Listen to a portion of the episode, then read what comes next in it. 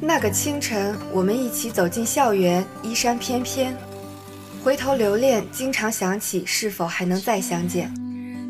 转眼间走过四年，临近毕业，挥手告别，匆匆四年，曾经青涩的笑脸。等下一个夏天，教室里坐满了人，可惜不再是我们。大家好，这里是 FM 八五点一淮海之声无线广播电台。每周一晚的四海风情又与您准时相约了。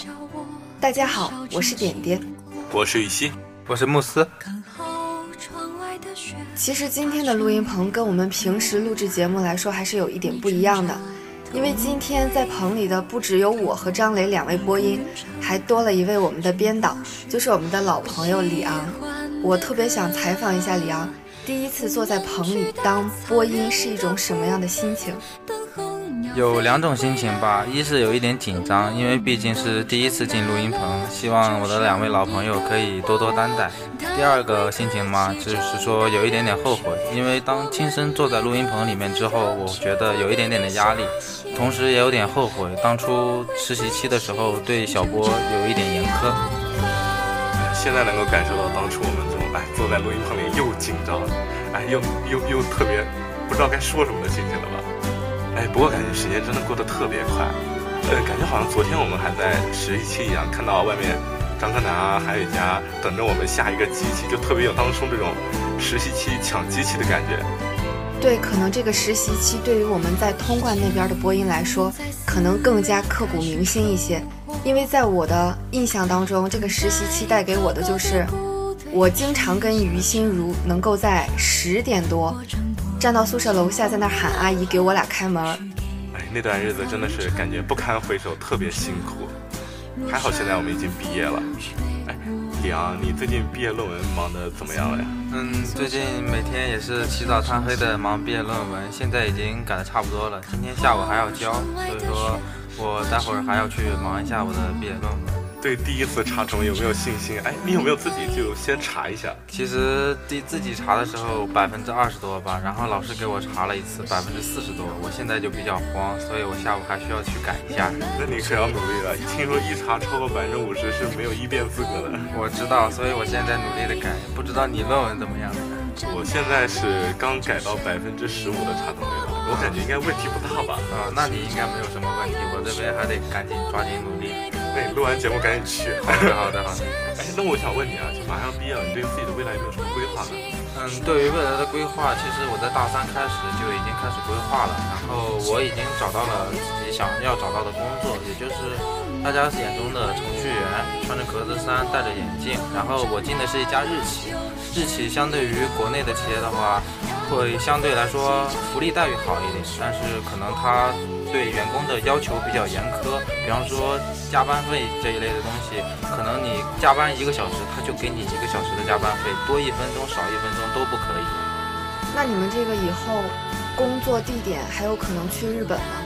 对的，我们每年都会去日本出差一两次，然后到时候还有要学习日语的机会。你不是就是日语专业的吗？那我现在想问问你，你的五十音图学的怎么样了？我的五十音图现现在已经学的差不多了，包括一些日语的常用词汇，包括比方说，我可以跟你说几个，嗯，就比方说我回来了，应该是叫做塔达姨妈，然后还有早上好，早上好的话叫哦嗨哟，然后一般通常对领导或者长辈的话要加敬语，也就是国大姨妈斯，也就是哦嗨哟国大姨妈斯。我们的节目仿佛变成了一个日语教学现场。我觉得你说的挺好的。那你有没有去过日本呢？其实日本是我一直都很想去的一个国家，然后正好在上学期的寒假，我跟我妈一起去了日本，然后去玩了差不多有一周。哎，那点点啊，你觉不觉得在这一周里面，日本有什么东西让你特别印象深刻的呀？我觉得他们无论是美食啊、美景啊，还有这个人的素养。都给我留下了非常深刻的印象，尤其是在电车里。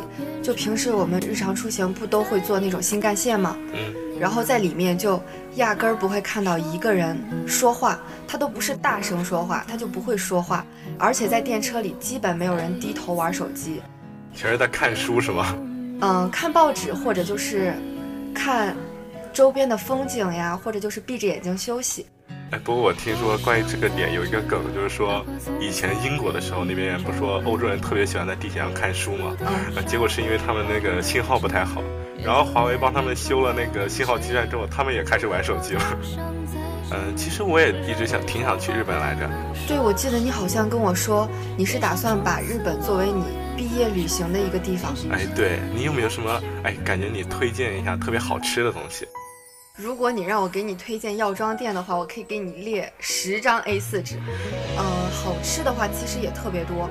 哎，像我们平时啊，在连长这边也吃了很多日料。哎，你去日本吃了真正的日本料理，感不感觉就是有什么区别？我觉得日本的和食还是，就是跟这边的日食来说，还是有一些区别的。比如他们的摆盘真的都非常的精致，不只是精致，而且他们每一个盘子。在这个餐盘上要摆在哪一个具体的位置，它都是有划分好的。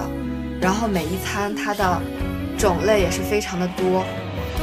哎，就日本人感觉就是，哎，真的非常注重细节。对他们的仪式感，他们每吃一餐饭都感觉他们的仪式感都特别重，就对食物特别尊重，是吗？就好像啊，我经常看的日剧里说，吃饭之前会说那叫什么？好像是我开开动了。对对对，就就那个话。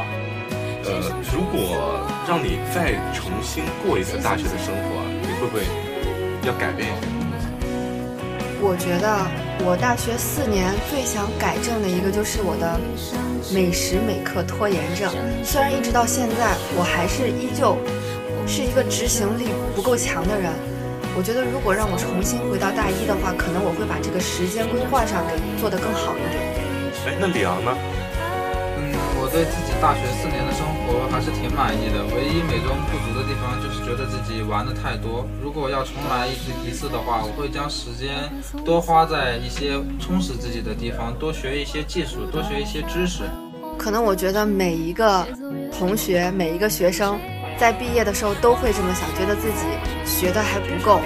但是我们要是真的再从大一开始的话，我觉得那个时候的玩心肯定还是会很重的。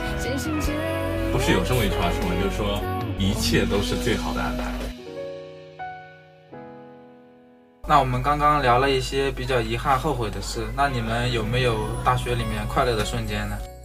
哎，前一阵儿不就是有一个特别大的一个好消息吗？嗯，对，就是我们的那个学校的毕业证啊，对对对对对，就是说我们的学校终于啊，也不算改名成功吧，至少说基本上算成功了吧。哎，那点点，你有没有什么觉得你感觉特别特别高兴的事情？嗯，我现在让我想的话，比较开心的瞬间，嗯，应该可能就是我爸有的时候他会。就是在我上课的时候，或者就是平时我们在宿舍休息的时候，已经有两次，就是他会给我打电话问我在不在上课，然后他突然说今天晚上有没有空一起吃个晚饭，然后他就会总是来看看我，不经意之间，然后我就会觉得那一瞬间感觉特别温暖，特别感动。这种事情在我们男生身上就很难很难出现。同样都是父母的孩子，为什么我的就不一样？我父母经常来连云港旅游，都是在他们上到车站要走的时候才联系我，问我有没有什么缺的。要是没有缺的，他们就直接坐车回去。可能我是因为我是女孩，然后你们是男孩。女孩嘛，那肯定就是父母关心就会比较多一点。我觉得吧，对于男孩的父母就什么想法呢？就是说父母才是真爱，然后我们只是个意外。对对对。可是你们是江苏本地人呀，对不对？我毕竟还是一个省外人，我毕竟是山东的，虽然隔得很近，但我也是一个省外的。那你也比张磊家离得近，是吗？不不不，我家老家离得还是蛮近的。那你家离得也很近啊？你有你有经常回家吗？嗯，我其实回家的次数还是很少的。虽然说我回家的话，火车票只要九块六，所以说特别的便宜。然后，但是我也不是经常回去。我爸妈有时偶尔想我了，也会给我打电话。当他们给我打电话的时候，一般也是问一些日常琐事。不过这个时候我就知道我也该回家一趟了。通常这种情况下，我都会回家一趟。我觉得连云港交通还是有很大的改善的，比如最近不是开通了到很多地方的高铁，就比如说到我家，因为之前的时候我就只能坐大巴，得六七个小时。然后现在高铁的话，只要三个半小时就可以了。但其实那个高铁啊，对于我们省内的同学来讲，基本上其实没有什么帮助。对啊，只要坐火车其实就可以了。哎，我我回家连火车都坐不了。哎，那你们毕业之后，你们有什么一个比较明确的想要近期去旅行的一个地方吗？哎，我听说李阳，你前一段是不是去苏州了呀？嗯，对，我是去苏州找了个工作，顺便游玩了一下。哎，感不感觉苏州对你有什么比较深的印象？嗯，因为听他们大概介绍了一下苏州，苏州其实还是蛮大的，然后有好几个区，好像工业园区那边比较发达，我没有去看。然后我主要都是住在老城区的嘛，老城区那种园林啊那种感觉。对对对，他们都没有高楼的，好像是有规定，说是那个楼房高度是不能超过七层。那边是最高不能超过六层啊，因为你去过拙政园没有？啊，拙政园我去过，拙政园旁边有个塔。你看到没有？就是说，就是整个姑苏区的所有的楼不能超过那个塔。啊，原来是那个塔是吗？对对对。嗯，当时候我在那边住的时候，也是住在老城区的。然后老城区离那个观前街也是特别的近，也就两个两个路口的样子。哎，那我问你啊，你知道观前街为什么叫观前街吗？啊，我不知道，你给我讲讲。啊，其实其实观前街的那边是有有一个道观叫玄妙观，然后呢，呃，因然后那条街呢是刚好在那个道观的前面。以前呢，就是说全国各地的这个道教的这种道道士啊，他都会到玄妙观里面啊，每年办什么集会，但然后有很多人嘛，然后门口就产生了两条集市，所以说那两条街就叫观前街，就是说意思就是说啊，其实玄妙观前面的街是观前面的街，对对对，是观前街，对对对，观观前街啊，我当时候观前街还是挺大的，因为它有好几条河，好几个桥。它其实并不是一条街，因为它有一条主街，但是旁边也有很多小巷子，里面是有一些卖一些旅游产品啊，还有特古玩特色的东西的。哎，你去那个平江路了吗？平江路的话，我好像也去过，但是好像只是路过。啊，就是说前一阵不是有一个很火的一个事儿嘛？就是说平江路上有一家杂货店，上面写了一个字儿，说等你很久，那个东西，说直直到我已经忘了等你。然后，嗯，当时好像有一天被擦掉了，很多人就说这个老板，老板是不是等到了他想等的人啊？哎，你你你猜是因为什么这个东西被擦掉了？那那那个是什么店呢？就是一家杂货店，说贩卖美好，你说叫做贩卖美好，就特别文艺的一家店啊。我觉得可能应该是，我也不太清楚了。哎，其实是什么呢？因为整顿市容。哦，对，因为最近好像因为那个全国都要扫黑除恶，所以说，毕竟也是为了给我们一个更健康的一个城市环境嘛。啊，你没有去那个工业园区是吧？对对对。你有没有听过那个苏州的那个叫秋裤？啊，苏州的秋裤我知道，好像跟那个北京那个塔也有央视的那个对央视的塔有一定的相似之处，也是嗯，像一个两个人腿一样的一个大的，就像一条裤子。对，我有见过。啊，那个就是苏州的工业园区，等于是苏州一个最繁华的一个地方。你下次去去可以去去那边看一看啊。就是说，很多人第一次去苏州呢，就是因为在老城区住嘛，那就觉得苏州好像也不是很繁华的感觉，是吧？不像一个大城市。对对对，感觉就是因为它虽然是老城区，有一些旅游特特色，但是他们的基础设施还是有一些不完善的，包括一些电线什么的，看起来还是挺老旧的。因为说那边的楼比较老嘛，要保护以前那种原生态的一个环境。哎，我想问啊，点点，你最近有没有说什么特别想去的一个地方呢？或者说旅旅行计划之类的？其实我是非常想去南边的地方看一看，就比如香港啊，然后厦门啊那些地方去玩一下。哦，那你哎，那你为什么要想去香港？是因为那边购物吗？还是说哎有什么其他的小吃比较吸引你？因为那边首先是好吃的比较多，然后就比如那种面呀，然后对，然后云吞面，然后那种流沙包，就那种的那种小吃啊。我们不是经常吃那个和记嘛，那边不就是等于是那边的广式的一种茶点吗？对，我觉得可能那边做的肯定要比这边更正宗一些，然后去体验一下广式的早茶是什么样子的。哎，那除了日本之外，你是把还有什么地方列为你的？毕业旅行的目的地吗？嗯，我一直想去跳伞来着。我前一阵儿看了那个《妻子的浪漫旅行》，然后那里面四个妻子在那儿跳伞，我觉得这是我毕生都不会完成的一项项目，我绝对不可能去做到的。哎，不过其实我跟你讲，就是说，其实跳伞来说，它比蹦极要容易很多，而且你上面是有一个人抱着你一起跳的，你知道吧？我觉得你可以那么可怕。你可以先去游乐园尝试一下跳楼机。那个跳楼机我以前也玩玩啊。你有没有类似的这个想法或者兴趣呢？我对于高空类的这些东西其实一直都是非常排斥的，因为我之前在大连去那个欢乐王国，然后去玩了一次大摆锤还是流星锤，我觉得那个是我第一次尝试高空的那种游乐项目，因为我之前都是选择陆地上的，比如旋转茶杯啊、旋转木马啊、碰碰车啊这种的，然后。那那一次之后，我就觉得我更不可能去尝试了，我以后再也不会去做了。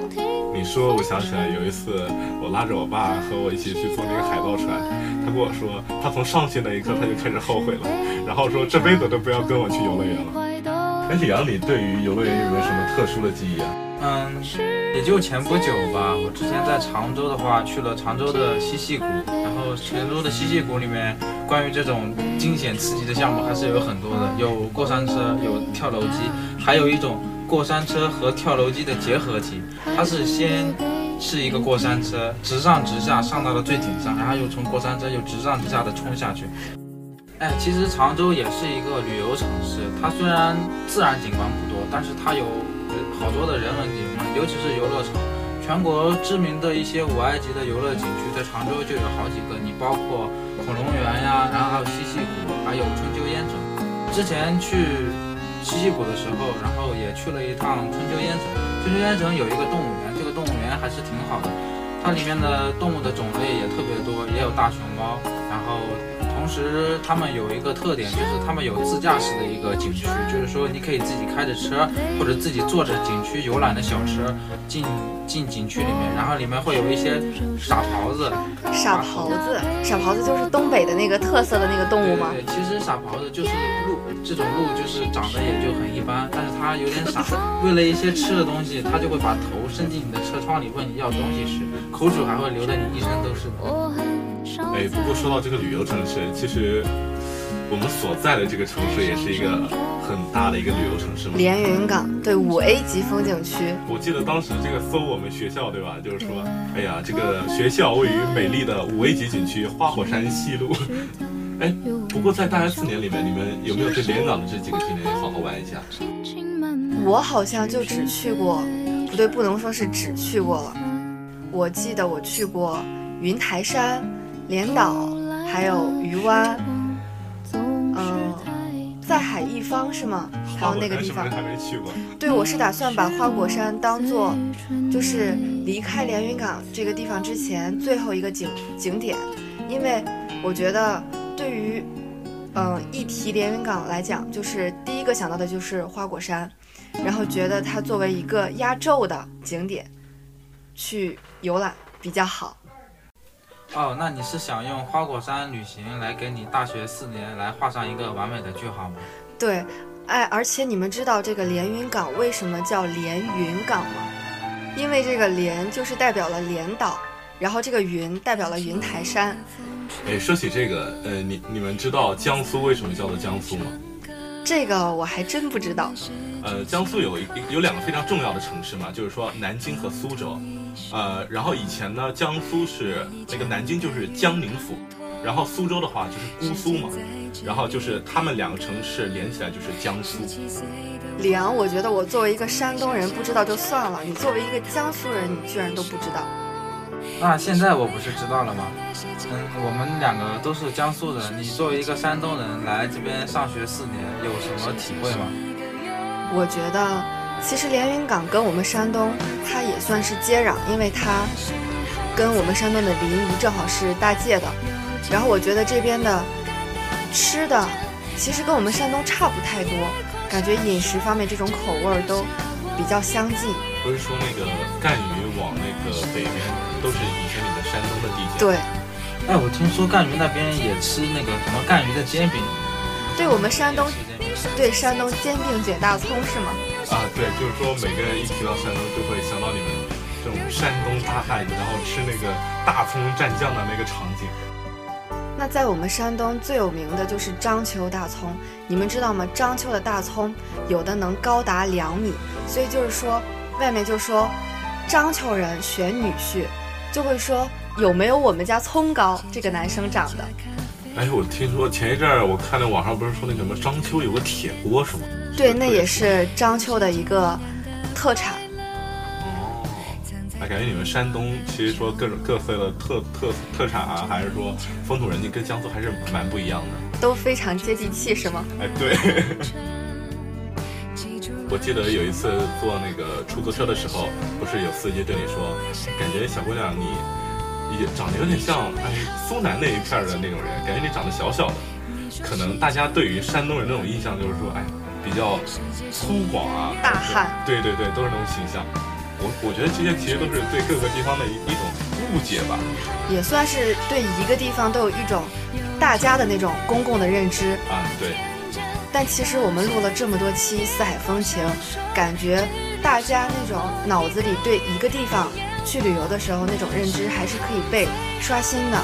就比如我们感觉一提到哪个地方的人，我们就会有一种立马的那种想象。就比如一提到呃你们江苏人就是。小小的，就是那种说话语调啊，也软软的那种。然后一提到山东人，就会想到大葱；一提到海南人，就感觉瘦小，然后会比较黑。就好像如果提到东北人，都会感感觉他们性格特别直爽。说扯到了什么陕西那边，陕西那边的话，就会想到那个《武林外传》里面的那个佟湘玉。对，我的亲娘嘞。那其实这么看来。《四海风情》这个节目组对我们这个对各个地市的认知还是有一定的推进作用的，然后帮助我们对他们有了更深入的了解。嗯，这也是我们创立这个节目的一个初衷吧，就是说能够希望大家更多的去感受一下其他地方的生活，然后其他地方的风土人情，这也就是旅行的意义。对。人人家不都说什么什么叫旅行呢？就是说，呃，花花钱，然后从自己活腻歪的地方去其他人活腻歪的地方再转一转。那在《四海风情》这个节目组，就旅行这个方面，你们有什么建议是要带给学弟学妹们的吗？嗯，就是想和大家说啊，就尤其大家要在趁在大学这个时间点，因为你一旦工作了之后就没有寒暑假这个东西了，而且呢，学生有个特别好的好处，你有学生票，很多的景点呢，大家都是可以。半价进去的，然后可以趁着什么抢一下什么特价机票啊之类的，趁着大学的时间多去外面逛一逛。那李昂呢？嗯，我还是很赞同你们的观点的。大学生在周末的时候还是多出去走走比较好，跟着自己的同学朋友一起出去走一走，看看见识见识，旅游一旅游。对，其实江苏来说，可以去旅游的地方还挺多的。我感觉我这四年就去了南京。一开始我来的时候，我爸说，就是趁着这四年，你可以把江苏这些好玩的地方给玩一下，就比如南京啊、苏州啊、扬州啊、常州啊、无锡啊这些地方。但是我感觉这四年回回首过来，只去过南京、南京，还有南京。是是南京爱的深沉。不过南京呢，作为我们江苏省的省会，确实也有挺多好吃的好玩的。呃，不过我觉得你还是要多去其他地方逛一逛。雨露均沾，对吗？对对对。那不知不觉间，我们的节目已经接近了尾声。其实就像我们大学四年，也在不知不觉间走到了这个终点。就有时候感觉时间真的过得很快。就有时候我还老想老想喊喊别人学长，突然发现自己已经是这个学校最老的人。对。那我想问你啊，就是如果你毕业之后，你会再来学校看一看吗？我觉得其实这个学校现在带给我最不舍的，应该就是你们这群人。这些朋友是我在这个学校在这四年当中收获的最宝贵的一笔财富。嗯，其实华海之声感觉真的对大学对我的大学生活有特别大的影响，特别大的影响。尤其是大学大一、大二的时候，感觉生活好像就。除了淮海之声也没有什么其他东西了。对，而且感觉这这不仅是一个社团，同时它对我们的这种性格方面呀，还有我们的一些，呃，怎么说呢，交际，这种东西都会带来特别大的影响和改善。我记得你一开始刚进广播站的时候，其实是一个特别不善于表达的人，就感觉你是一个特别害羞的人。啊，对。然后经过了广播站广播站两年的摸爬滚打，成为一个特别活跃的人。那李阳，节目最后我还想采访你一下，你觉得第一次当播音也是你？算是大学生涯当中最后一次当播音，你觉得是一种什么样的体验？嗯，这是我第一次尝试着不同的工作。我觉得吧，无论什么时候做什么都是不容易的，都需要去亲身体会的。未来大家一定也都会在不同的领域。对，我们肯定以后。肯定是要在不同的领域进行不同的工作，然后每个人我们学的专业不同，但其实到了社会上，我们也会发现，我们找的工作也其实并不都是专业对口的。嗯，就像我是一个学电子工的，但是我以后需要去去苏州那边做人力资源的工作。对，其实，但是不论我们是将来要进行什么工作，我们都是一个新的开始，然后也是一份新的学习，一个新的出发。不要用自己的专业去局限自己。对，其实我们每个人都会有无限的可能。对，去做自己真正想做的事情。那我们就希望每一个人、每一位毕业生，然后我们的每一位朋友、每一个同学，在我们这一份新的启程路当中，不管你遇到什么样的挫折与困难，我们都能像我们刚入大学那样，保持一份热血。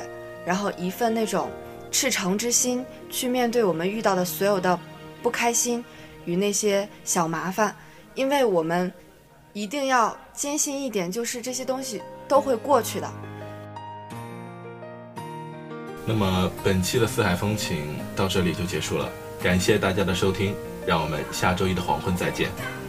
本期编导树月兼雪，本期播音点点雨溪慕斯。宣传医生，最后一首由海洋生命水产学院梁提同学点的《钩指启示》送给大家，让我们下期节目再会。你是月色真美，你是圣诞